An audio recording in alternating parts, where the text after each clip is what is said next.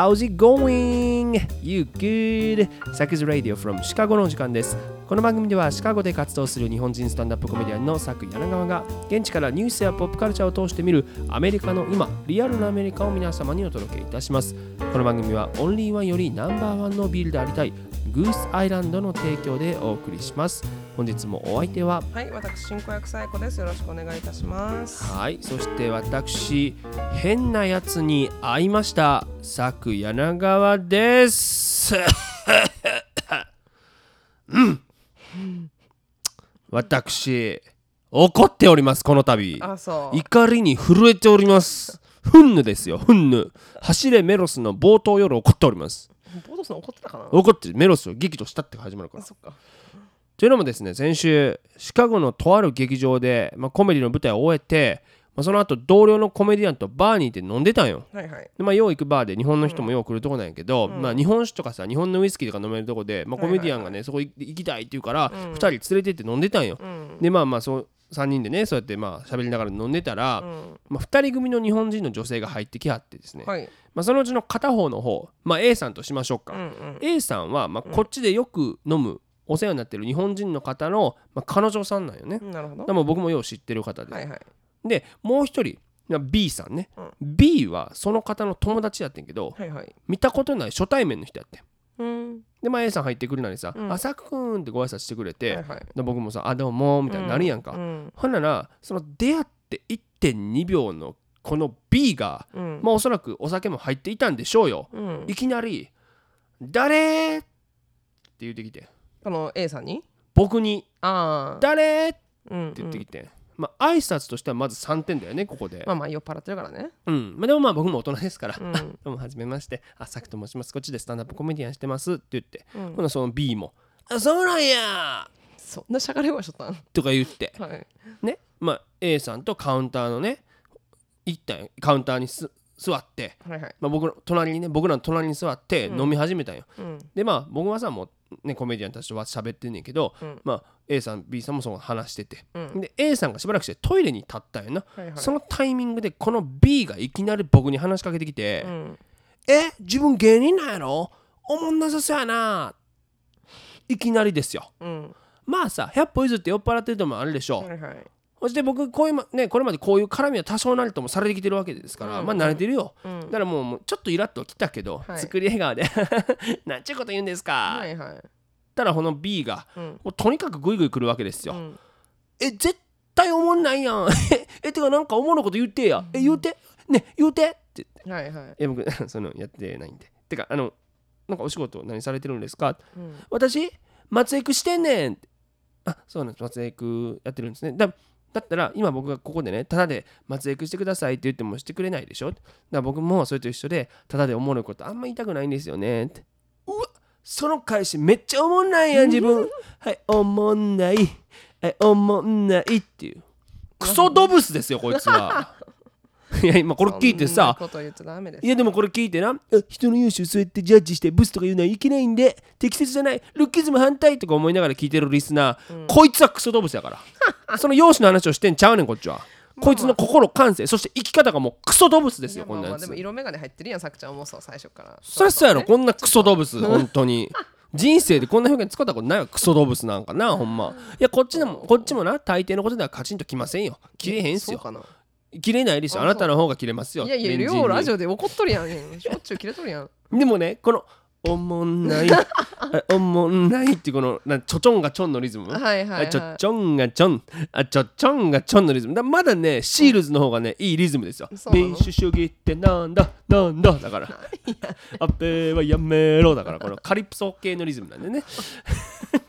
えでもねまあそうこうしてるうちに A さんもトイレから帰ってきてさ、はいはい。でこの B が身を乗り出してこっちに絡んできてるのを見て、うん。これやばいと思ったよね、はい。ちょっと B ちゃん何してんねん？ちょっとさくんごめんね。みたいに来て、うん。そしたらこのまた B が。てかもうこの B はブスの B ですよ。まあもう養子締め。違う容姿じゃないです。性格です。あ性格ですもう顔は覚えてないですもん。ほんならもうなんかなこの B が。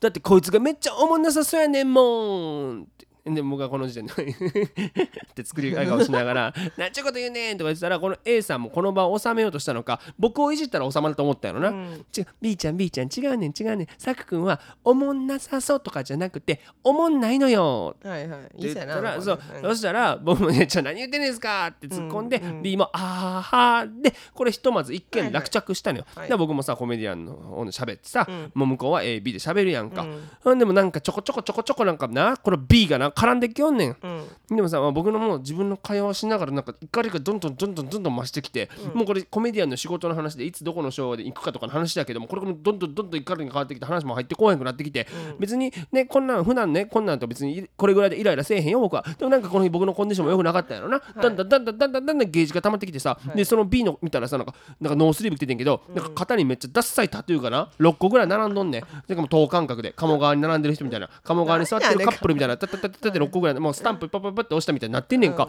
ほんでなその時に思ってん僕は。こいつきっと酒癖悪くて酒に飲まれてきた人生なんやろうなと。ちゅうのもねきっとお酒に酔っ払ってタトゥーを入れて、はい。あ酔っ払ってるままね入れて朝起きたらあれ？これ何だったっけ？私こんなん入れたっけ？っていう風に気づいてきてんやろなと思ったわけよその等間隔のダッサいタトゥーを見た時に。じゃないとあんなタタトゥーはほんもう入れられませんから。いやいや6回も繰り返さへんやろあいつは繰り返すんですよ。ってことは きっとね僕とこうやって絡んだことも明日の朝には記憶なくなってんやろ。ああこのクソ動物がと思って めっちゃ言うやん。うん。なでもね結局、まあ、こいつがねもう一人でも帰られへんぐらい酔っ払ってしまって、うん。そしたらなんかね旦那さんが迎えに来たんよお店に、はいはい。はいで見たらなんか短パン履いたさおとなしそうな白人の旦那さんなんだ、これがもう気の弱そうな、うん。ねでそしたら旦那さん迎えに来た瞬間にさそいつ、うんごめん来てくれて飲みすぎちゃったみたいな感じで,、はいはい。でそれに対して旦那さんもさ「うん It's okay honey. No worries. 大丈夫だよ。はいはい。大丈夫。大丈夫さ」みたいな感じで。う、んでまあそのその B がさ帰り際に僕を見つけたんやろな、うん。で「うわ私帰るわ!」って言ってきたから。そんなしゃがれた声な日本語喋るとき「はいでは」みたいな感じ。で、ちょっと冷たくあしらったの露骨に、うんそしたらそれに気づいたんやろね。もうベロンベロンのまま僕にさ「ごめんやん酔っ払っただけやんか。許してえな」って言ってハグしてきて、うんうん。で僕人生で初めてうん。人からのハグを拒んだのよなんなんこいつと思って。うん。もう溜まってますからこっちは、はいはい。そしたらさそれを見た旦那がさ、うん。僕をものすごい軽蔑した目で見てきてまあね知らんもんなそのシチュエーションね前のシチュエーションは。そう。うん「ハニー大丈夫だよ。こんなこんな人のことはほっといて。僕たちは家に帰ろう」みたいな「なんやねんお前」と思って「お前も大概やぞ」と「お前は自分のワイフが人でね人外外で人様に迷惑かけてんねんぞ」と。その文脈も知らんままよう僕にそんな目をしてこられたなと。言ったそれ。うん、言ってないんかい。バイ。バイ。ってで2人帰っていくやんか、うん。でまあ嵐が去りましたよ。僕もはぁだって一息つけると思ったらカウンター越しにいるその日アメリカ人の店員さんやったんやけど、うん。その店員が僕にまず一言「サクあんたなんでそんな彼女に意地悪なのよ」ってなんで僕が怒られなあかんねんまあまあ彼女も知らなかったんやろね。そうやでもうもうさもう本当にここで僕三月期の李長と同じぐらいもう発狂モールですよ。もう虎になってる状況ですよ。もう李長だったら。もうなんで僕の矛先が来んねんと。でも僕ちょっともうもう帰りたい帰りたい。あもう無理無理無理と思って、ちょっと一瞬外に空気吸いきますって言ったらその A さんがまだ残ってあってんけど、うん。A さんがちょちょちょっと持っても戻ってきてちょっとごめんごめん戻ってきてって言われて、うん。一杯ちょっと、うん、私ちょっとおごるからって言われて、いやおごってくれんの？じゃあじゃあいいですけど。え本当に？つってで A さんにさ「ちょおかしないですか？でもおかしいですよね。えおかしいですよね。おかしいと思いません？おおかおかしいと思うべきです。おかしいと思うべきだと思うんですよ。おかしいですよね A さん。ねおかしいですよね言うて。しつこいな。そしたら A さんもなんか慰めてくれようとしたんやろな、うん。違うよ B ちゃんはきっとサク君のことが好きなんだよ。だからああやって接しちゃうんだよ。おお前慰め方下手くそか。おいや前のまあ。慰め方似てんやぞといやいや嫌よ嫌よ世界一下手くそ。そんな小学生みたいなやつおれへんやろ。こんなに。いやそれは絶対違うと思いますよ。言ったらえじゃああれかもよ。サク君が成功してるのに嫉妬してるんだよきっとって。それも絶対ちゃうやろお前と思って。うん。僕おもんないコメディアンと思ってんねんから成功してると思ってるわけないやろ。っていうかしてないよ成功もんでさもう横のコメディアンにもほんまもうちょっと無理やと思ってちょっとごめん今日今日僕もう帰るわごめんなって言って、うん。タクシー乗ってさでももうタクシーの中でももう怒りがとにかく収まらないわけですよ、あのクソ動物ほんま腹立つな思って。でも怒り収まらへんからもういろんな人にメールしてさ片っ端からも。うもうシカゴ遅い時間ですよ。もう12時ぐらいですよ。もう日本も昼間ですよ。もう関係あらへん。でもうもう聞いてくださいと、聞いてくださいと思ってもうのび太くん状態ですよ、ドラえもんジャイアンにいじめられたよっていう でも誰からも返信来おへんからさ、まあね。もう最終的に誰に話せるかな思ったらもうタクシーの運転手さんですよ。聞いてくださいよ。クソ動物がね言うて。一番めんどくさい子なってるやん自分が。そう。でもこうしてるうちに一件ね返信が来て、そしたらまあそう怒んなっててかそんなんで怒るとお前プライド高いんだなみたいな。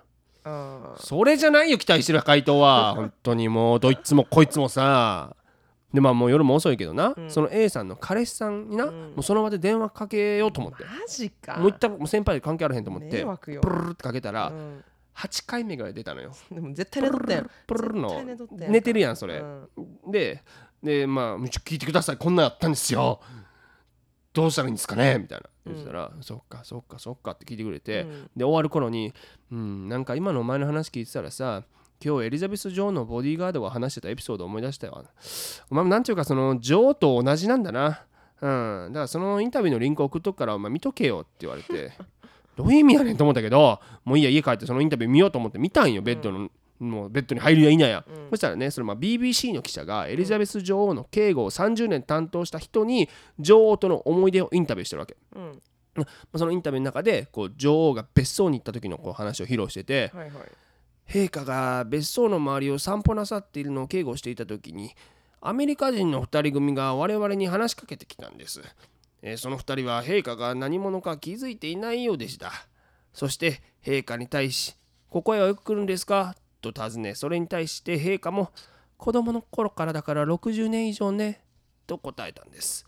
そしたらそのアメリカ人は「うん、それならエリザベス女王に会ったことがあるでしょうね」と言ったんです。その時陛下は私の方をちらっと見やるといたずらっぽく笑って「私は会ったことはないけれど隣のこの紳士は会ったことがあるそうよ」とおっしゃいました。私はここはふざけてもいい場面だと長年の経験から思いそのアメリカ人に「陛下は非常に冗談がお好きな方ですよ」と答えました。すると2人は私と写真が撮りたいと言い陛下にカメラを差し出したんです。陛下はにこやかにそれに応じシャッターを押しました。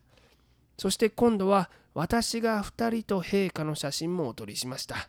彼らが去った後陛下は私にあの2人がアメリカに帰って実はエリザベス女王と写真を撮ったということに気がついて驚く様子を壁のハエになって見届けたいわって言ったんですよ。どういう気持ちになったんやねんこのエピソード聞いて。いや微笑ましいね。どういうこと？僕はどこがへその陛下と似てるんですかと。エリザベス女王であることを分からせたかったっていうことでいいですか？あのクソ動物に。だからいいかと。俺は佐久柳川なんだぞと。知らへんねんあいつは。僕が誰かをそもそも、というか佐久柳川自体知らへんねんからあいつねでもちょっと一瞬ねあの あのこれ僕おもんないって言われますけど一応僕これラフファクトリーの看板になってますよ。ほら僕写真これ見てください。僕です。って一瞬言いそうになってるね。あそう。なってないよね。ああそうやめてもらってください。一番寒いわほんまにそれからこのエピソードなんかどことなくイギリス人がアメリカ人をなんか見下してバカにしてるって側面がある気がするあーまあまああれやろうね。うんなんかそれなのかな。僕があのクソ動物をバカにしてるって言いたいのかなこの動画を見ろってできた人は。もうなんかさ言いたいことはさどいつもこいつも慰めんの下手じゃないこの出てくる登場人物全員。もう誰も味方がいないのよ。もうこのこのエピソードに関してどいつもこいつももいうやあなたが多分ねすごいねあの過剰に反応してる気がしなくもないのは気のせいでしょうか。おもんなない。いさっきんじゃねえよ 本当にな。なんかまあ僕のコンディションもあったんだろうね。そうですよ。そうしますよ、うん、だからまあ僕の本当にでもね今の一番の今年の目標はねあの夫婦あの夫婦2人に僕のショーにもう見に来てもらいますから。マジで。それ終わった後に紫あ言っちゃった。バー集合で。やりましょう。これ。いいよ。大丈夫よ。そのまま行こうよ。あ行くあれこれでおもんなかったってなったらどうするのこれでもいや全然いいですよ。ういいの？いいですよ。もうそれでもう過去形でちゃんと見てもらった方がいいですから。それはあいつのもう感性ですから。もう来てもらっていいんじゃないですか。うん、もう僕のだから顔を見て今おもんなさそうっていうふうに言われてるわけですから。もうね、えーもう本当にね。まあ僕が成功してるのがね、えー嫉妬してるというねその A さんの意見もね見ときましょうよ。はい。はい。ということで今週も行ってみましょう。最初のコーナーです。What's happening America このコーナーでは毎週今起きているホットなアメリカのニュースを独自の視点で皆様にお届けいたします。政治に文化そしてちょっとバカなニュースまでアメリカの今をランキング形式でお伝えいたします。ということでねねエリザベス女王の国葬がロンドンであったんでしょ？本当に。バイデンも言ってましたよねうん。本当に。てかそれで言うとさびっくりしたんやけどその日ねシカゴからイギリス行きの全部の飛行機が欠航やったんよ。あのブリティッシュ航空以外。はいはい。要はアメリカ系の航空会社もこぞって欠航でさ、うもうこれなんなんでかって言ったら治安のためなんだって。んなるほど。要はアメリカからイギリスに変なやつを送らへんようにってことなんだけど、はいはいはいすごいよねこれね。他の国もそうやったのかな？例えばカナダからねどうやったんやろね、いやでもだからそれぐらいね影響があったってことなんですけど、うん。いや日本も今さちょっと国葬っていうのがね大きな議論になってますけど、でもそれこそ僕が例えばツアーで日本帰るよっていう日程がたまたま国葬とかぶってさ飛行機それ飛びませんとかなったらやっぱえー、ってなるよなやっぱ。まあでも日航日系航空会社やったら飛ばすんじゃないの？そうまあ飛ばすやろうけど、でうん。もこういうふうになりかねないわけやんか、まあまあね。そしたらえーってやっぱなる人多かっただろうな。あのイギリスに行けなかった人がな、そうやだまあそれだけエリザベス女王という人が影響力になる人だったっていうことなんでしょうけど、うん。まあね帝国主義の一つの時代の終わりという感じはね、えーしましたけどね。う、ん。まあでもイギリスに行く予定がなくなったアメリカ人を壁の灰になって見届けたいわとは言ってないらしいんですよこれは。言。わないでしこれは言ってないです。んな意地悪じゃないですね言ってないんですよね。まあということで最初のニュースに行きましょう。お願いします。第3位テキサス州知事約100人の移民をホワイトハウスへ送り込む、15日テキサス州のアボット知事は国境警備の不法移民流入への政府の対応に抗議を示すためバスに乗せた約100名の移民をワシントン DC にあるカマラ・ハリス副大統領の公邸近くに送り込む措置を取り大きな議論を呼んでいるとのことです。というニュースですけど、うん。豪快だよねこれねすごい本当ねに。すごいよこれはね。トラフィキングにならない。んでしょうかねすごいですよね。だからまあ、まあ、今アメリカではさ中南米からの移民がこう押し寄せてきている、まあ、国境付近の南部の州ですよね、うん。とその対応するはずの連邦政府あとは北部の都市との間で、まあ、政治的な対立が深まっているんですという、まあ、ニュースなんですけれども、はい今回ね FOX ニュースが映像をまず報じてですね9月15日2台のバスがカマラ・ハリス副大統領公邸近くに到着する様子っていうのがポンと映し出されたわけですよ。うんでそこから降りてくる移民たちはさ荷物まとめこうみんな立ってはんのよ。はいねまあ、今回そのバスにはですね主にベネズエラからの移民、えー約100名が乗っていたとされているんですけども、うんえーまあそこでさ立ってても別にどうね別にどっか行くあてがあったわけじゃなくてただ送り込まれたわけだから、そうやね。うん。えーその後まあ非政府組織が教会に移動させたということらしいんですけども、うん。じゃあこれ送り込んだのは誰なんだっていうことですよ。はい。えーなんとテキサス州知事グレッグ・アボットですね。共和党の人なんですけども、うん。まあもうツイッターで意図してもうバスを送ったということを説明してるんですよ。なるほどカマラ・ハリスはこの国の国境はしっかり管理していると言って危機を否定してるけどもテキサスは今危機的状況なんだ。だから今回私たちは今後バイデン政権がしっかり仕事をし国境をしっかり管理することを求めて彼女の裏庭に移民を送り込むことにした。という、えー作戦を発表しまして、まあうん。彼らしいじゃないですか、ね。発想が。移民政策の厳格化を訴えたってことなんだけど別にこれね今アボットだけじゃないんですよ。フロリダとかもね、送り込んでますしうん。あと共和党系のね知事が、えーいる、まあ、テキサスアリゾナなどの州はですね、えーまあ、民主党の市長がいるね。例えばシカゴもそうですしニューヨーク、DC などの都市を移民法をしっかり執行していないだろうということを非難してもう数千人単位でこの移民を都市に送り込むということをこれまでやってきてるわけなんですね。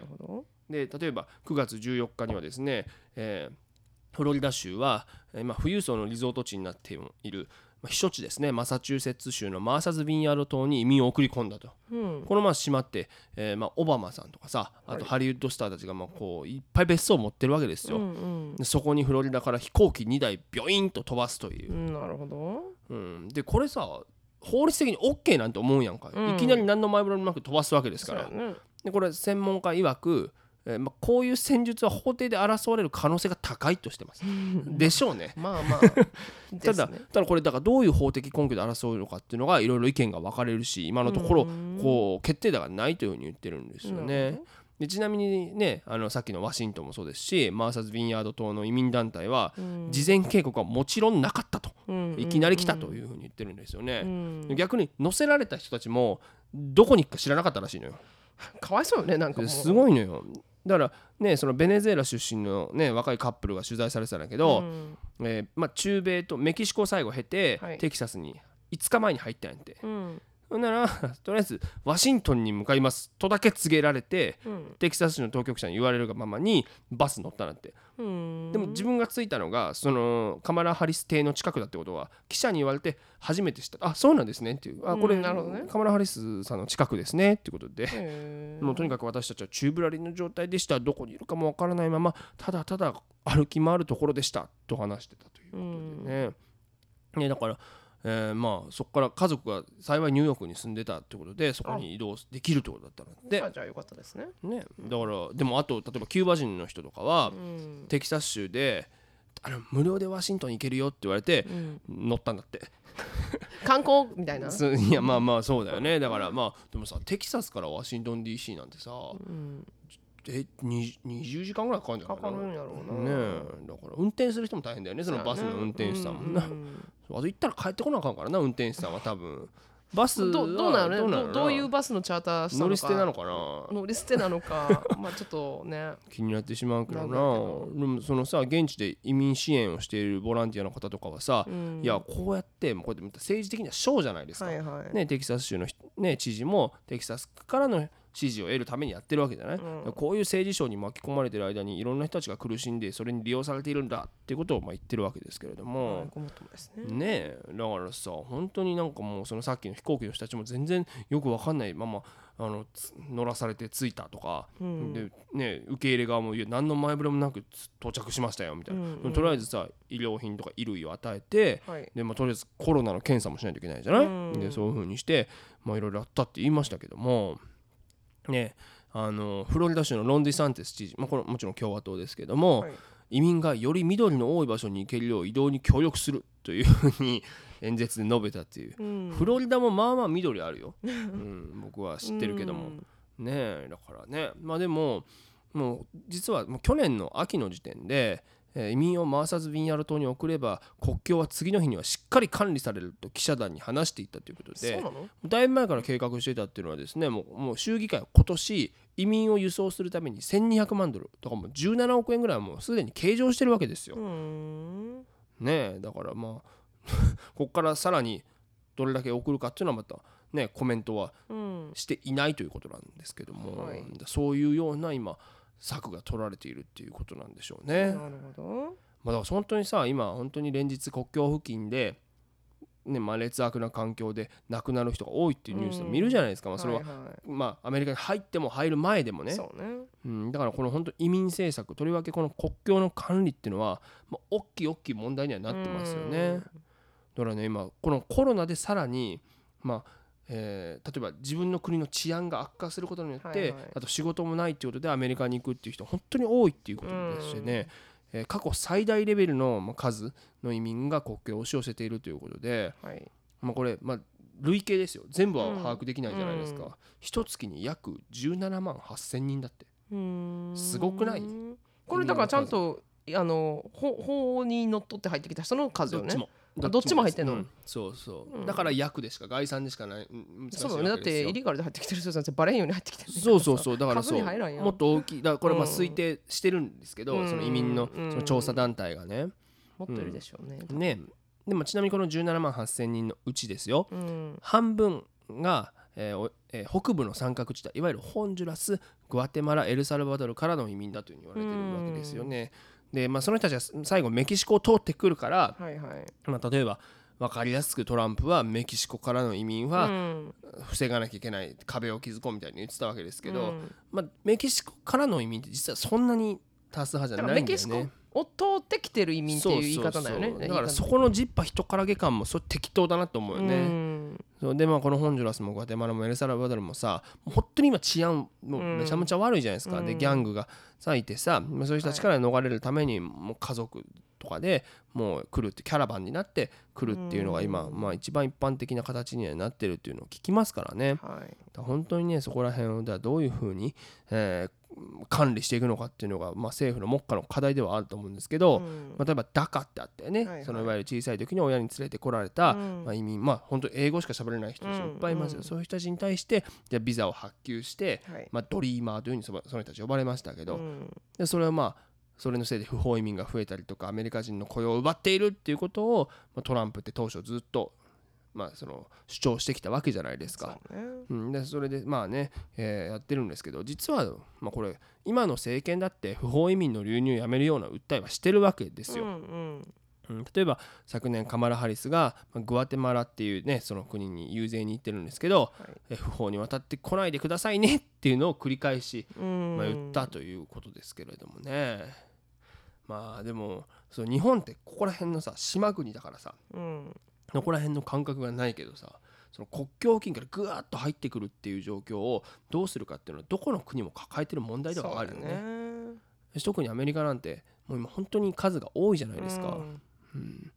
だからまあその陸路で来る人だけじゃないしね。そう。空路で来る人もたくさんいるし、うん。うん。だからこれもまあどういうふうにしていくのかっていうのは本当に課題にはなるだろうね。はい。うんですね。どうですか？難しいね移民はね。いや日本もそうじゃないだって、まあ日本はまあ島国やからその陸路でうんうん。さこうボーダーにはいはい。ねどうのっていうのはないけどまあいろんな問題抱えてるじゃない、うんいろいろこうそうですよ。ね、不法にこう永住権取ったりとかうんうん。あるんで、まあだからねこれは、まあ、アメリカは特に難しいよね。ね。みんな来るからね。そうなんですよ。だからまあうんトランプ政権の時にさ、まあ、ビザの発給がすごく厳しくなったっていう話はあったじゃないですか。だから意外とでもそこで当てられてないんであの焦点が当てられてないんだけど、うん。そこまで厳しくなってないビザもあったわけだよね。例えばジャーナリストビザとかは別にもうノータッチだったわけですよ。ノータッチだったね。まあでも他ほぼし、うん、でもほぼ他のステータスは厳しくなって、まあでもどうなるね。バイデンがだいぶ戻してきてるかそうらただそのまだ結果がさ明らかにデータとして出るのってもうちょっと後だと思うまあね。まあでもいろいろろこうビザの processing のタイムとか見てるとちょっとまあまあコロナ前に戻ってコロナ前っていうか、はい。うん、ちょっと前のね頃に戻ってなるほど、ね、きてるかなと思うけどまあまあそれもケースバイケースになるから、そう僕がだってさその更新した時もさむちゃくちゃコ,、コロナで閉まってたし、はいはいはいはい更新に死ぬほど時間かかりましたから,、うん。まあやきもきした人もいるし本当ビザとかさ結構せなんていうの生活できなくなる問題じゃないですか。そう本当にね。追い出される問題だからだしこういうね移民としてまあももちろん不法に渡ってる人もいるんだけど、うん。そのもう命がけで来るやんか。そうだからこの人たちにあの、ね、あのちゃんと手続きしてきてねって言っても命からがらやからさ手続きなんて待ってる間に、ね、そうなんですよ。ど自分がどうにかなる可能性が高いってなったら聞かないよねみんな。そうなんだよね。だからまあねそこは本当にその自分の国の状況っていうものが非常にうん。切迫しているっていうこともね、うん。あるということなんでここに関してはでもまあ選挙でまた争点になっていくでしょ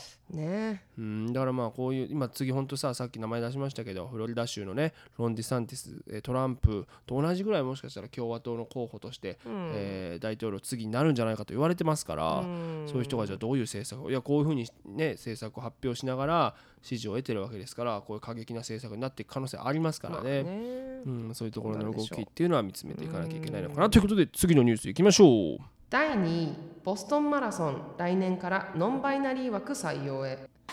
来年4月に開催されるボストンマラソンはこれまでの男女枠に加え性自認がどちらにも当てはまらないノンバイナリーの選手枠がに選定あ設定されることになったとのことです。うん、というニュースですけど、まあ、ボストンマラソンね、まあ、最も有名でなんか由緒あるマラソン大会の一つなんだってね。ねだからねに日本でも報じられたのだのテロがあったのがね、ちょっと印象に。残ってる人もいるでしょうけれども、シカゴマラソンとかも一応優勝あるんでしょ、うん、だだってめちゃくちゃシカゴマラソンとかさ、うん、ものすごい街全体でやるもんね。なるなる。でもボストンもそうなるんじゃない？なるでしょう。だからそれぐらいのね、うん。そのもう規模の、うん。とにかく街の一大イベントだ。東京マラソンみたいなもんだよねだから。そうね。そうそう、ん。でそれぐらいのイベントなんですけども、えーまあ、公式サイト、えーまあ、主催のボストン体育協会 BAA が、えーまあ、公式サイトを明らかにしたということなんですけれども、えーまあ、これからねこのマラソンだけじゃなくいろんな競技においてノンバイナリーの選手の機会拡大を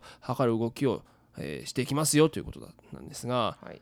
ね、ノンバイナリーゼイっていうふうにね、うんえーまあ、その代名詞を使うよっていうのをこの番組も繰り返し言ってきましたけれどもねだからこのノンバイナリーとして出る資格っていうのは、昨年9月1日から今月16日までの間に、ノンバイナリーとして参加したレースの記録が基準を満たしていることらしいんですよ。うん。でもそれさノンバイナリーのじゃあこの参加参加を認めてたマラソン大会でどれがあんねんと思ったら大きいところでいくと去年のフィラデルフィアディスタンスランっていうのがこれ初めてやったらしいんですよね。ノンバイナリー枠を設けたところうん。あとは今年4月のブルックリンマラソンっていうのはこれに続いてたなるほど。ね、だからまあそういう、まあ、マラソン界全体でそういう流れになりつつあるってことはあるんでしょうけども、でも今年の場合は基準タイムは女性に揃えたということですね。なるほどね、うんまあだからまあノンバイナリー独自の基準を設定するのに必要なデータがまあ明らかに不足してるじゃないですかう。んだから将来は女性のタイムじゃなく男性のタイムでもなくノンバイナリーの基準タイムっていうのを作っていくってことらしいんですけど、まあ、ですからこの BA 主催はですね1年目は共に学び成長する機会 work in progress だと述べたということですね。でまあもうエントリー始まってるみたいなんで続々とこれ話題になってますから、えーまあ申し込みがあるということなんですけどもだからこれよく読むとあくまでも競技の話だね。だからさ僕らも別にシカゴマラソン抽選当たったら出られるやん。うんでも別に今タイムって正直、ままあ、タイムも大事だけど、ん。その競技として出てないからさ。その男子女子あんま関係ないじゃないですか。ああまあな自分の自己ベストを更新そう。とかあでもそうか一応男子の中で何位とか出てくるか。出てくるんじゃないかね、何人中何位とかあるもんね、うん。僕だって下から20番目ぐらいだったもんね 男子の中同世代の男子とかで見たら、はいはいはい、うん、びっくりしちゃったよねあれも。まあまあ、まあトレーニングしてめっちゃトレーニングしたよあしたの？本当にあしかも本番も。でもどうせ2週間ぐらい前からちょちょっと走っただけじゃないのそれは。1週間？あ1週間。あ。最後でもラストスパートは美しかった。え私のお友達あの3か月前から練習しましたからねもう。そんなそれも誇れることじゃないやろと思ってまあでもその子は自己ベスト更新したっつって。僕もです。あ。僕も最後か自己ベストやもんね。最後手を上げてうん。ゴールテープを切りましたけやどはい。グリコみたいに。そう。でなんだっけ？そうだからそうそう趣味の市民ランナー我々みたいなさ男女一緒に走るからさ、うん。あんまこうないのかなとも思うけどもほらあれ招待選手とかさ本当にガチの人も来るしうんねあとタイムにこだわってる人ももちろんいっぱいいますからはい。まあそのノンバイナリーという枠を設けるということはすごく意義のあることなんだろうなと思うんだけどさやっぱこのスポーツとジェンダーってちょっと難しいというか、まあ、議論を呼ぶよな。呼ぶよね。呼んできてるもんね。そうなんですよ。うん。ずーっとこの議論が絶えないというかさ、うん。なんていうのその例えばじゃあとと特に言われてるのがさトランスジェンダーの記録はどうするの問題というかさだね。そのテストステロンのねその数値によって決めるっていうことで今落ち着いてますけど、うん。じゃあそのまあじゃあトランス女性で、まあ、生まれた時男性だった方が、うん。じゃあそこの記録を出してそれはどうなんだみたいなのとかさもっと前の時代の議論だったら両性具有のセメンヤ選手っていう人の記録はどうなんだとかさはいはいはいい。ろいろあったじゃないですか議論が。でこれはまあそれぞれいろんな人が一人一人見解があるとは思うんだけどさうん。まあだ本当にこのまだ議論が熟成しきってないねノンバイナリーに関しては。ね。だどこに設定基準をどうするかっていうのが、まあ、難しいとこじゃない、これも。そうねいろんなケースバイだ特に日本なんてノンバイナリーという言葉がまだ全然全然こう浸透していってないですうから,、ん中間性っていう言葉とかで使われたりするんだけど日本語だと、うん。またそれともねまあなんていうの？それでどっちで浸透させるのかもちょっと今後わかんないしね。マスコミはどっちを使うのかもね、うん。うん。っていうのはあるのかなとは思うしさ、うん。なんかこうでもプロナンスという考え方あるじゃないですか、うん。こうそれこそ今アメリカとかだと Zoom とかまあ何でもいいんだけどその名詞とか作る時もうん。作柳川は He スラッシュうん。Him みたいにね、その彼彼って呼ぶべきなのか、えー彼って呼んでほしいのか自分をどう呼んでほしいかをって呼んでほしいのか、そのね They って呼んでほしいのかっていうのを表示するっていうのが一般的になってるじゃないですか。うん。うん、そうなんかこれスポーツの時とかもだからこのノンバイナリーの方もこうねもちろん走ること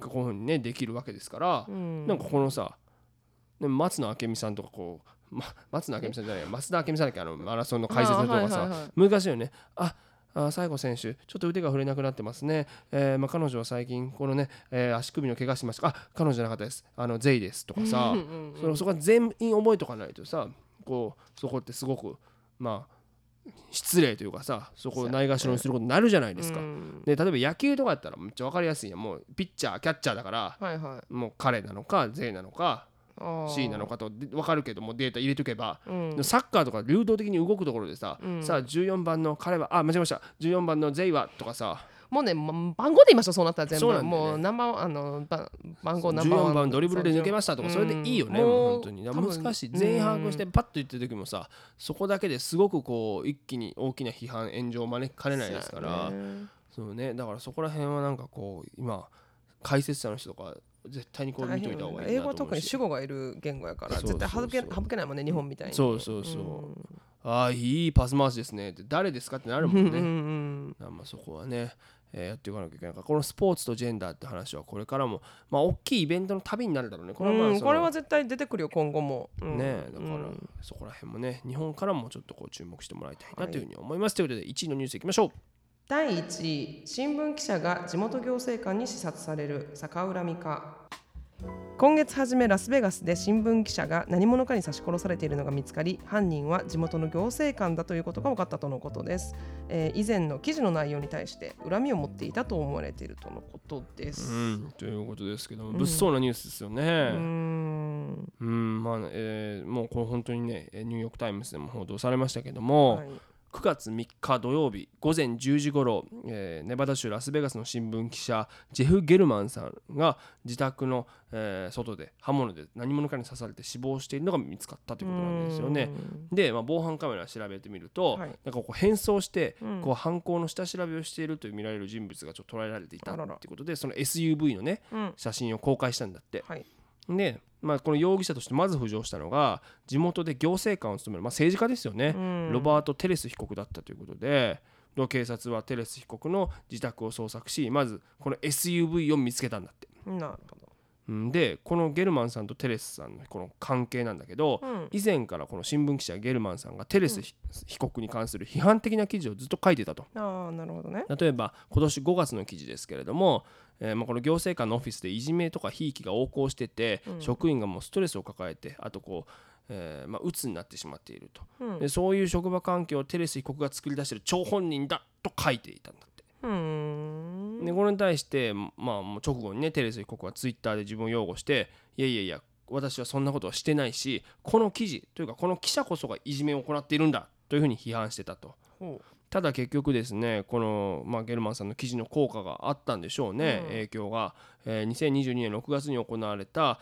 えー来年度からの行政官を選ぶ民主党の予備選挙で、えーテレス被告は敗戦した、まあ、落選したわけですようね。うん。でそれに対してこの記事のせいで俺の政治キャリアも結婚生活もそして人生も台無しにされたっていうことでうん。非常に怒っていたということを、うん。えー言ってたそうなんですけども、えーでも結局、まあ、彼が犯行も認めましてはい。9月7日水曜日にテレス被告を、まあ、殺人容疑で逮捕したということなんだよね。うん。でもねもう7回刺してるんだって、あまあ、だからもうその恨み恨みやね。ねということでだからまあいっぱい刺してるのが恨みだっていうのは僕ら刑事ドラマからしか知れてないんだけどでもほんまそうよね。でもそうなんだろうね本当に、うん。でまあそういうことがあって、うんまあ、でも本当にさまあ当たり前ですけどもうこ,、うん。こんなことで殺しちゃダメだし、うん。もちろんダメなんですよ。でもなんか本当にでも記者もひ本当にさ一人の人生壊せちゃうからね今。いや本当そうですよ。そうなんですよ、一本の記事で、うんそうですよ。記事一発で。だからさペンは剣より強しなんていう言葉がさ、うん。あるけどもペンでも人刺したら殺せるからね。まあまあそうやね。あの刺した場所があれやったら。そう急所当たったし、はい。まあそのもちろん例えですけどさ、はいはい。でなんかこのまあこの記事がどこまで本当だったかっていうことに関しては、まあ、今そのね、えーまあ、審議されてるみたいなんだけどさ、うん。うん、だからなんかすこれがすごく怖いなと思ってね。僕もそのぶ書く仕事もしてるしさ。で、まあ、書かれることもあるわけだし、うん。でなんかそのねこれがだから彼の人生を本当に文字通りまあね奈落の底に突き落としましたよね、まあ、結局彼を殺してしまったのはいけないんですけど、うん。テレス被告。だからだからこういうね今最近日本でもさそれこそ週刊誌とかもあるじゃないですか、うん。そういうことももちろんそうだしあとはこの政治的な、えー政治生命を潰すさ、うん。そういう記事もあるし、うん。なんかなんかそういうね、まあ、き記者の人はもちろんそこも含めて、まあ、そんなことはないんだけど命がけでやってる人だっているだろうしさ、まあまあそうでしょうね、うん。こういう危険があるのはまあそうだよね。片頭の片隅に置いておいて。そうだ本当はそんなことあっちゃいけないんだけどね。そうペンってそういうものじゃなく強さがあるものだからだからペンの使い方っていうのはもちろん気にしなきゃいけないし、ね。やしもちろんそれに関してこの暴力でうんやるっていうのはそれこそウィル・スミスとあのさクリス・ロックのもそうだしさそうね。それにもつながるからダメなんだけどうんなんかやっぱりこういろいろ考えちゃうよね。まあねまあ、ジャーナリズムなんだろそうう。この人たちがこのこの過去にやったことがほんまやったらさあかんやんか。これを書くことによってさ被害者ほんまにおったんやったらそれはそれで救われるやんか。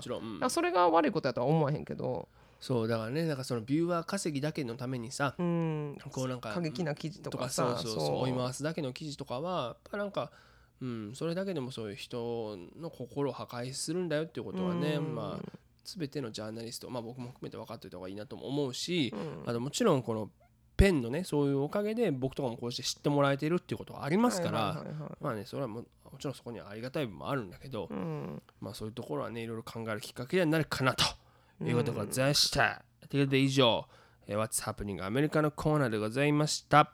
えーということでここから私は極めて個人的に1週間を振り返るサクズウィークリーアップデート幕愛のお話全略シカゴよりのコーナーです。ということでね今ちょうど記事の話をしたじゃないですか。うんでそれで言うとですねなんかある記事を読んでくれたリスナーからですねえといっても僕が出てる記事じゃないらしいんですけども、まあ、とにかくいつのメールが来ているのでここのコーナーにちょっと紹介したいなというふうに思っております。はい。ラジオネームサルトルさん。サクさんこんにちは。私はサクさんの15年ほど前に大阪大学を卒業した同窓生の先輩です。え先週ヤフーニュースを見ていたら阪大の大学院を修了された AV 女優の藤環奈さんという方が特集されていました。美しい方ですぐにファンになりました。すぐに SNS もフォローさせていただきましたがフォロワー数はすでに4万人。サクさんの10倍でした。同じ阪大出身としてサクさんももっと頑張ってください。私をフォローさせたいと思わせるぐらいな投稿待ってます。PS カンナさんはサクさんの2個上ということですがもし知り合いでしたらぜひ紹介してくださいということで。なんじゃこいつ。ね僕のフォロワーの10倍なんだって。いいよね。え何フォローしてないの？この人は。フォローさせたいと思わせるぐらい。あちなみににこの人は僕のことはフォローしてないみたいですね。でもちゃんとか、あのフォロワー数フォロワー数はちゃんと確認までしてるんやね、うん、で帰っていったっていうところですね。うん、そうですね。あとだからこの何藤環奈さん、うん。ねえだからなんかフォロワー数も4万人なんでしょ？なんか阪大卒 AV 女とか書いてんだよ。なんかそのいろいろそのプロフィールに。阪大卒コメディアンって書いても何のこれの回路もなかったんだから本当にいいよね。本当にね。もう惨敗ですよ。いやいやまあまあこれから。ね、デビューまだ間もないらしいんですけど、この藤環奈さんね。何回言うんだお前はっていうね本当に。ね美しい方でしたからね。あでもダメだ。そういうこと言うとまたほらルッキズムとかやりますから。美しい見た目美しいとか言っちゃいけない。心がね心が美しい。反対の人はみんな心が美しい 知り合いか。知り合いじゃないですちなみに、うん。だからあのあなたには紹介できないですしもし、まま、万が一知り合いでもサルトルお前には絶対紹介したらへんからな先輩が知らんけど。でもこの人も反対出てるんだったらなんか捨てで。ないわ。なそんな僕反対なんだけど 知り合いになってくれませんか？みたいな。もし DM がカンナさんに来てたらもう、カンナさんはうん。4万人からそれが来てんだから、ムフムフしたやつだから。大変ですよね。本当にね人に知られるっていうことも 僕はもう4000何ですかそのうち人の？4000人のもう精鋭メンバーですから。そうね。ここからね人に知られていく可能性ありますけどそういう人に知られるっていうことはやっぱこういろいろねそれこそこういろんなことを書かれる可能性だってあるわけだからね。なんかいらんことそのん。ありもしないこととかさ言われのないこととかさ。だからこういうそういうのにこうねもう動じないためにこのサルトルはこういうクソみたいなメール送ってくれてんのかなとも思いますし。先輩でしょ。先輩やからって リスペクト全員すると思ったら大間違いやからね本当に。か。ね、えーでも、えー皆さんぜひね、えー藤環奈さん何結構そそこに落とす藤の環奈さんぜひね、えーフォローしてみてください。ということで今週のサクズウィークリーアップデート。幕愛のお話全略シカゴ寄りのコーナーは藤環奈目指せ5万人でございましたここで番組をお聞きの皆様にお願いです。サクズレイディオ from シカゴでは番組をご支援していただける方々を随時募集しております。世界中でポッドキャスト、そして YouTube などでお聞きいただけるこの番組には皆様のお力が必要です。シカゴからアメリカの今を継続的に発信できるお力添えいただける方々、企業様などいらっしゃいましたら、サクズレイディオ .gmail.com までご連絡を。えベンマアカウントや PayPal でのご参加も可能になりました。ポッドキャストの概要ページ、もしくは YouTube のこちらのアドレスにお願いいたします。えどのような形でも構いません。皆様のご協力が必要です。ぜひともよろしくお願いいたします。ということで、次のコーナー行ってみましょう。サクズ Weekly English。はい、このコーナーでは便利な英語表現や今アメリカで流行りのフレーズを紹介していきます。今すぐにでも使える、そして使いたくなるようなフレッシュな英語を一緒に学んでいきましょう。はい、ということで、やっぱり今日はね、えー藤環奈さんの話をね、したいなという。結局ファンやん自分も。ねえでも先輩ですから、いはいでも先輩としてやっぱりこうね、えーつながりはあるかなというふうに思うのでね。僕もだからなんか知り合えたらいいかななんて思ってます。一緒やもん結局サルトルさんそうなんですよね。まあでも今回、えーちょっとこう使う英語としてはインスタグラムで有名だよみたいなインフルエンサーだよみたいな言葉ありますよね。まあこれツイッターでも TikTok でもいいんですけれども、えーこれを、えー言う表現でございます Instagram famous Instagram famous ということでインスタグラム有名人っていうことですね本当に、ちなみに藤環奈さんはインスタはやってないみたいですね。あそう。うん、ツイッターが4万人いるっていうなるほどね。でまあだから Twitter famous でもいいんですよねまあ、でも別にこの人ツイッターでだけで有名じゃないじゃない？なんていうの？あそうですね。あのお本業があのそうです。本業で有名はいなんですよね。はいなのでうん。なんか1位取ったみたいですよ。なんかインタビュー答えてましたよ。インタビュー僕読みましたけど。インタビューそれ読みましたよ先輩が出てんだから。そりゃ先輩のインタビュー読むでしょ。先輩が先輩のインタビュー紹介してくれたんだからそれは先輩のインタビュー読みましたよ。そうですか。会社にバレちゃったんだって。あそうなんや。それはねでそこでも私はでもどっちが副業やったんやろうか。副業はもう完全に AV だって。あもともとグラビアをやりだしてそこから AV にね行ったということ。でね本当に。だからうん。まあでもだからその後だろうね。あの Twitter フェイマスになったのは。はいはいはい。でももともとその本業の方で有名になってる。本業がまあややこしくなってきたね。うん AV の方で有名なんですけどうん。なんだっけ英語の何の話をしてんだっけ？なんていう英語だっけ今日？ fa mous をとりあえずそうそうそうそうそう。うインスタグラム famous インスタで有名人ですよっていうことですね、とかも、えー使えますし。だからこれもともと初めはさなんかちょっとやゆも入ってた感じですね He's Instagram famous とかさ。したらさなんかあのほらインスタのほらインフルエンサーだよっていう時にさ、うん。なんかやゆも入ってたけど今そんなことなくなってきたねついに。あそう。そんな感じせん？えあのあなたやゆを込めてインスタグラムフェイマスという言葉を使ってるんですか？普段から。別にそんなことないけど。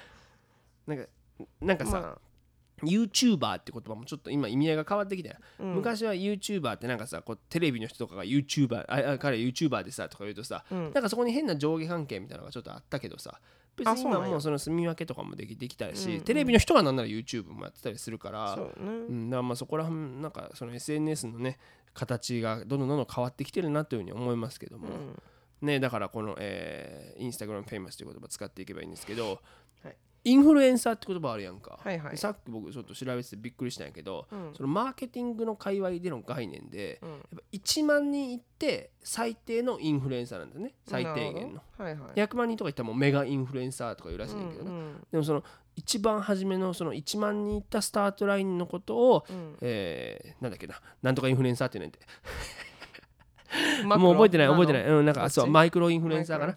でそれに対してもう僕みたいなヘッポコのもうもう1万人に行ってないやつのことをナノインフルエンサーって言うんだあってね。1万年言ってなくてもインフルエンサーって言っていいんや。うん。僕もだからナノインフルエンサーですよ。職業何って言われたらあナノインフルエンサーですっていう誰って。言われるやんあいつにそしたらあ、はいはい。どうもあのナノインフルエンサーですっていうふうに 言うようにはねしていきます。あいつ腹立つなやっぱ今急に思い出したけど。ねんいやなんかそう1万人からもインフルエンサーって言えるんや。そうそうそうそうなんですよね。だってなんかこの前そうそうこれを普通にささっきのコーナーで喋ればよかったけどさ、うん。あの先週ねちょっとこうシカゴのうん。あのまあ醸造所っていうのウイスキーとかジンとかはいはいウォッカとか作ってるところ、うんまあコーバルっていうところがあってそこのショーに行ってきたんですよ、出てきたんですよ。そしたらこうさ司会の人が紹介してくれるわけですよね、はいはい。僕ヘッドラインになってるけど。彼はもうさもう彼はねもう大インフルエンサーなんだ。それじゃあ大きな拍手に向かいましょう。佐久柳川って言って、うん。ちょっと恥ずかしかったよね。僕大体ショーの時にさ、うん。ちょっとなんかお客さんにもこうインスタのフォロワーな増えたらいいなと思って、うん。ちょっと言うた言うた言う時あんのよ、うん。じゃあみんな今日はありがとう、えーもしよかったら、えインスタグラムで佐久柳川フォローしてねみたいな、うん。ちゃんとスペルできるみたいな。スペルちゃんと間違えずできるみたいな。いちょっとそこで笑いもちょこちょこっとうん。ね取れるし、まあ、気に入ってくれた人がさ今後の活動をフォローしてくれればいいなと思って言うねんけど、うん。言えなかったもんねその日は。ヘッドライナーなのに。だって大インフルエンサーって言われてんのに。まあでも別にそれがインスタグラム限定というわけじゃない。こっちでインフルエンサーって言ったら何かしらこう影響力がある人やからさ。別に優しいね。TikTok はね、えー今22人フォロワーがいます。うん。頑張ろう。頑張ろうか、うんいやでもそうだよね。だから別にその SNS のインフルエンサーじゃそうなくてもいいんだもんだじゃない、ねうん、だからあなたはそうやって SNS の特にインスタグラムそうやってこだわりを持ってるから、まあ、イこだわってないンフルエンサーからこだわってないあそうこだわってない。あそうこインフルエンサーイコール何かしらこう影響ある人って意味やからそうだよね。別にだからストリートを歩いてるだけでもこの人おしゃれやなっていうふうに思われる。だからシノラアムラー的な人もいいわけだよね。ちょっと古いけど。それでもいいんやんな。だから別にインフルエンなんかこうその界隈ですごい有名な人やからイコールその人がインスタグラムやってない可能性だってあるやんか。でもインフラインフルエンサーで折れるわけやから。確かに確かに。まあまあまあ。そういう意味で言ったんじゃない？大インフルエンサーやでっつってこういろいろ影響を与えとる人やでって SNS 以外でっていう感じで言いたかったんじゃない、ね。だったらちゃんと言ってほしいね。SNS 以外でもうとにかく多大な影響を与えてめん どくさいやんそれまあねそういうことなんでしょう、うん、でもさなんかこうなんとか famous っていろんな言葉あるじゃないですか、うんうん almost famous っていう言葉もあるよね。もうすぐ有名になりますそれさ嬉しくないよね。褒め言葉じゃなくない、立証ならへんもんねそういうや almostがねあの褒め言葉にはならないと思う。そうだよね、うん。だからあれはバカにされてたんだね僕一回。He's, he's almost famous. Please give it up for サク柳川っていうのはこれ同情を買おうと思ったんじゃないそこで。でもいいよ。僕あいつがまた今度。え誰？ってあどうも。Almost famous です 腹立つなあいつまあ大好きやん結局なんだから Repeat after me. Instagram famous. Instagram famous. それでは次のコーナーです。Ask Saku。アスクサックでは毎週リスナーの皆様からのお便りを募集しています。ご質問からお悩み、ご感想など何でも構いません。ラジオネームを書きの上、サクズレイディオ .gmail.com、サクズレイディオ .gmail.com、sakusradio.gmail.com までお送りください。はい、ということでね、もうすでにね、今日もお便り紹介しちゃいましたけども、うん。えーまあもう一通来てるというか、まあ今週結構来てたんでね、うんえー厳選してですけれども、えーお伝えしたいなと思います。ラジオネーム、寸大生さん。サクさん、サイコさん、こんにちは。こんにちは。いつも日本から聞いています。僕は現在大学受験のために浪人中なんですが、この前部屋でこの番組を聞きながら勉強していたら、親がいきなり入ってきて、なんでこんなのを聞きながら勉強してるんだ？こんな番組を聞いていたら第一志望に合格できないぞと言われ、好きな番組を侮辱されムカついたので、もっとちゃんと聞いてよ。真面目な番組なんだからと言ってよく聞かせたところその日はサクさんがそこからひたすらチンポジの話ばかりしていました。今親とは口を聞いてもらえません。どうすればよいでしょうか？ということで。あ、これはね、うん。えっ、と、じゃあ、寸大生さん、ご両親の連絡先を送ってください。さくちゃんが直々に。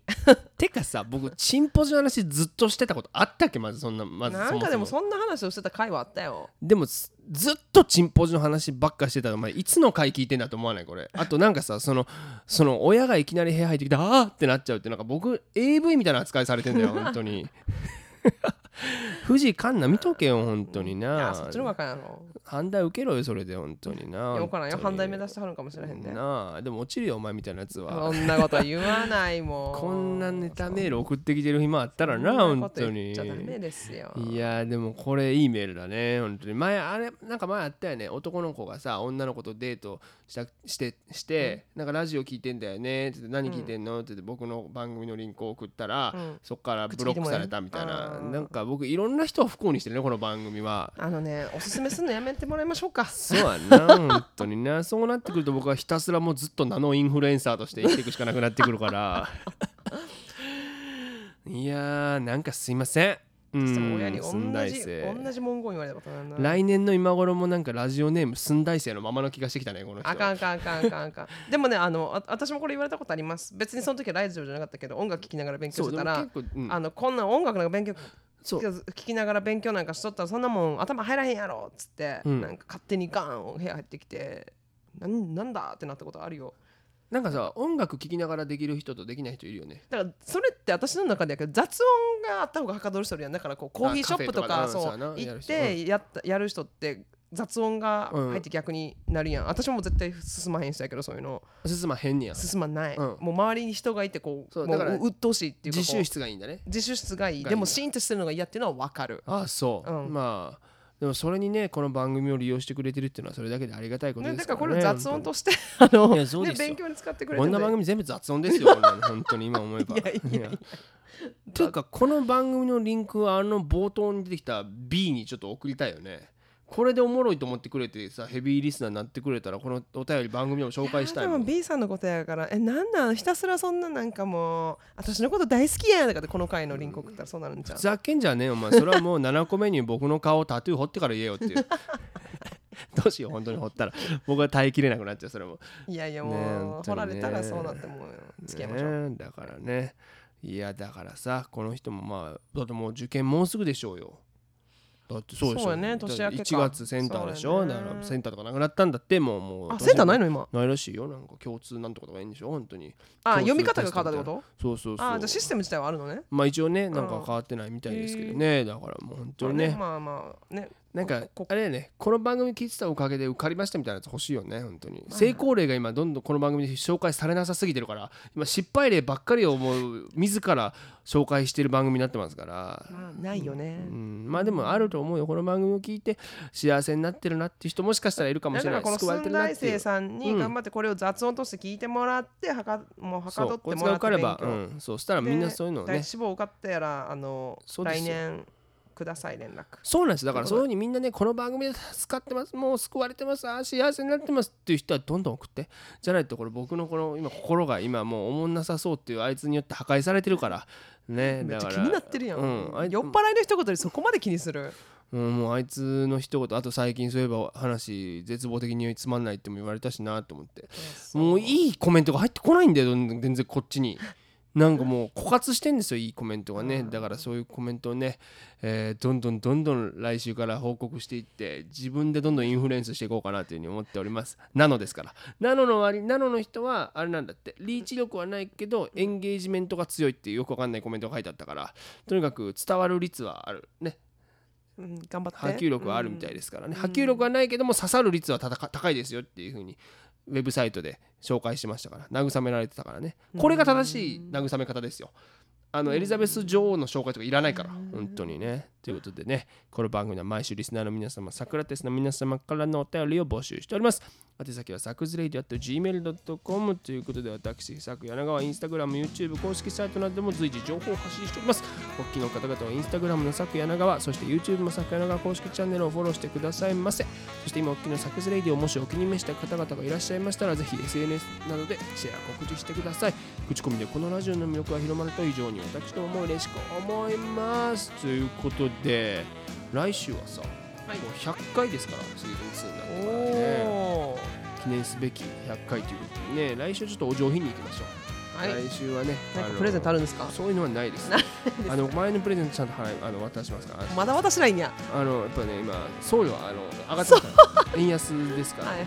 そうそうねそこは安心していただければと思うんですがそうまあちょっと来週はねあの人へのこのちょっとこうブチギレを少なくねいい1週間を過ごさない謙虚に感謝のですよ。ね感謝の会にしましょうね。